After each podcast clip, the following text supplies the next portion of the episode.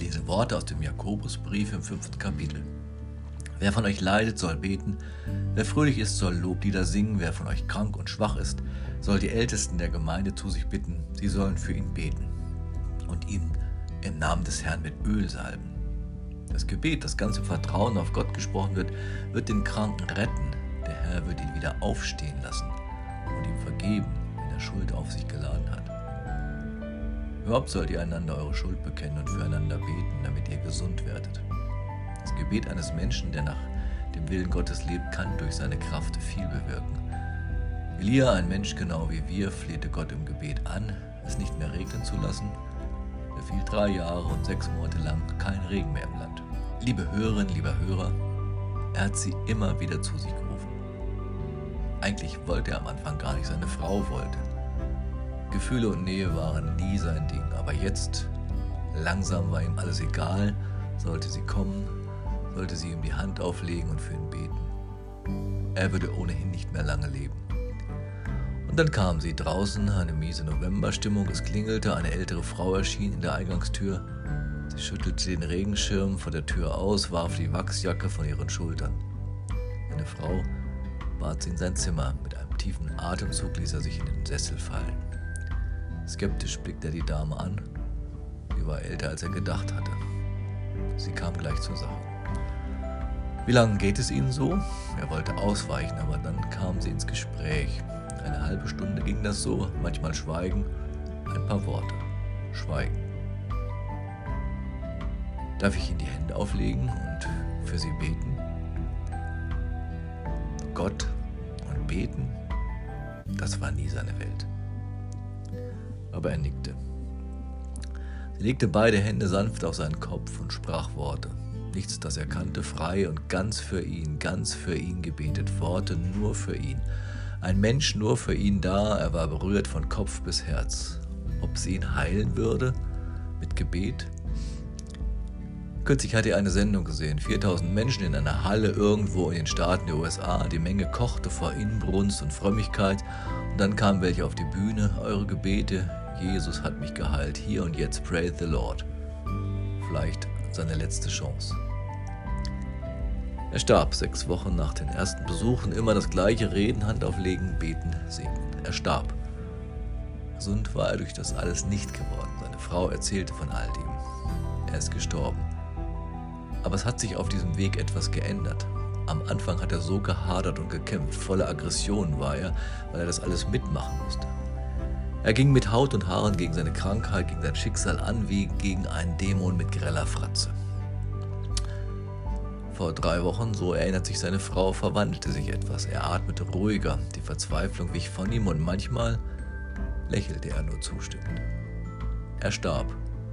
Er war nicht gesund geworden, aber er war geheilt. Geheilt? Wie zynisch klingt das denn, wenn einer gestorben ist? Die alte Frau hat es erklärt, Heilung ist für sie nicht die Krankheit loswerden. Heilung heißt zuerst einen Frieden mit seinem Schicksal machen wenn es sich nicht mehr abwenden lässt. Heilung ist immer mehr als gesund werden. Heilung stellt in eine andere Dimension, die mit dem Namen Gott benannt wird. Wer von euch krank und schwach ist, soll die Ältesten der Gemeinde zu sich bitten. Sie sollen für ihn beten und im Namen des Herrn ihn mit Öl salben. Heilung braucht Menschen, die einen berühren. Heilung braucht den Blick auf die Weite des Himmels. Heilung braucht mehr als Worte. Die Hand, sich auf meinem Kopf zum Segen legt, das Öl, das mit seinem Duft unsere Sinne beruhigt, die Haut wärmt, entspannt, was angespannt ist. Und ein Blick auf das, was ein Leben unheil macht. Heilung schaut auf ein Leben, das mehr Zeitraum umspannt, als zwischen Geburt und Tod zu leben ist. Heilung geschieht auch da, wo vergeben wird. Es haben selbst, und da habe ich große Fragen gehabt, da haben selbst Opfer der Grausamkeiten in den KZs ihren Tätern und Täterinnen, ihren Peinigern und Peinigerinnen vergeben und befreiten sich so von ihrem Schmerz. Fast unglaublich, provozierend, ist aber so geschehen. Der Herr wird ihn wieder aufstehen lassen und ihm vergeben, wenn er Schuld auf sich geladen hat. Ja, Solche Art von Heilung fühlt sich an wie Aufstehen oder wie Auferstehung, wie ein neues Leben, das sich Atem verschafft. Ich habe erlebt, wie Menschen mit einer Krankheit oder dem Sterben kämpften, weil zu vieles an alten Geschichten in ihnen lebte, die noch nicht versöhnt waren. Oft höre ich von Menschen, die stärker im Glauben stehen als ich, diesen Satz. Das Gebet, das ganz im Vertrauen auf Gott gesprochen wird, wird den Kranken retten. Und die meinen das dann so. Gottvertrauen ist das, was am Anfang steht. Wenn dann auf das Gebet die Krankheit nicht verschwindet, dann war wohl auch kein Vertrauen da. Sowas zu sagen käme nicht über meine Lippen. Ein Gebet im Vertrauen auf Gott gesprochen will etwas anderes. Es versetzt das Schicksal eines Menschen vor einen Horizont, der weiter ist als unser Leben. Gottvertrauen lassen wir uns bei der Hand nehmen und gehen über Zeit und Raum hinaus. Worte des Gebets sprechen es an und sprechen es aus. Das verschafft Luft, wenn uns der Atem ausgeht. Das lässt Menschen im Vertrauen den letzten Atemzug tun.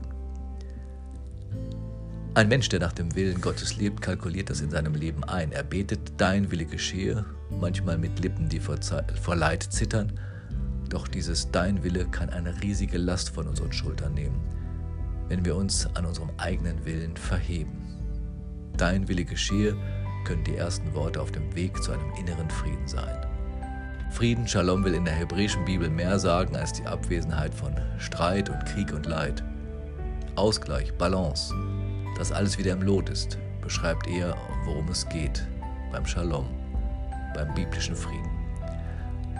Heilung ist auch mehr. Frieden finden mit Krankheit, Leiden und Schicksal. Das gilt für alles, was Menschen erleben können. Ein Leben, das einen aus den Händen geleitet, eine Ehe, die am Boden ist, eine Familie, die im Streit verheddert ist. Das alles kann geheilt werden.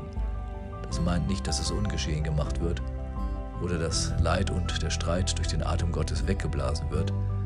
Doch es braucht den anderen Horizont, die andere Dimension, das Stück Himmel. Der Prophet Elia lebt von Berufswegen, von Berufungswegen in dieser Dimension. Es hat seinem Leben eine Kraft gegeben, die sich anfühlt, als könnte er Berge versetzen und Regen kommen und gehen lassen. Das brauchen wir alles nicht. Aber ein Leben, das von Gott und Mensch berührt wird und dadurch wieder heil und ganz und verwandelt wird, das fühlt sich an wie duftendes Öl auf meiner Stirn.